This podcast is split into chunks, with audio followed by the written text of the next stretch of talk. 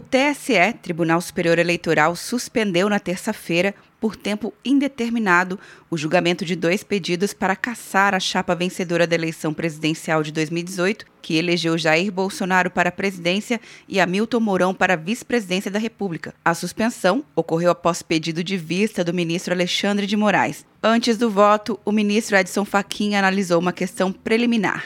Para o magistrado, o TSE deveria permitir uma nova rodada de produção de provas. Como elemento indispensável, a pretensão dos investigantes de demonstrar ou não a existência de vínculo objetivo-subjetivo entre o perpetrador da conduta que ora se rotula abusiva e os investigados. Mas, para o relator, ministro Og Fernandes, não há necessidade de mais provas serem produzidas. Consta dos autos que, no âmbito da Polícia Federal, não há investigação em andamento, já que o Ministério Público Eleitoral pediu o arquivamento por não vislumbrar prática de crime eleitoral as duas ações, movidas pelos partidos PSOL e Rede Sustentabilidade, além de pedir a cassação da chapa, também solicitava a inelegibilidade de Bolsonaro e Mourão. Os partidos argumentavam que um grupo online formado por mulheres que faziam oposição à chapa sofreu ataque de hackers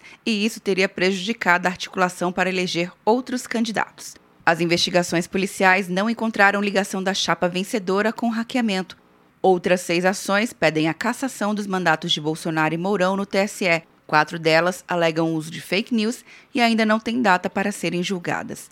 Atenção, você que fez o Enem! Sua nota pode valer uma bolsa de estudos de até 100% para os cursos de graduação à distância da Uninter. Isso mesmo! Até 100% de desconto em mais de 90 cursos. Transforme seu futuro. Acesse o site e inscreva-se agora. Uninter, a melhor educação à distância do Brasil. Uninter.com de Brasília, Luciana Castro.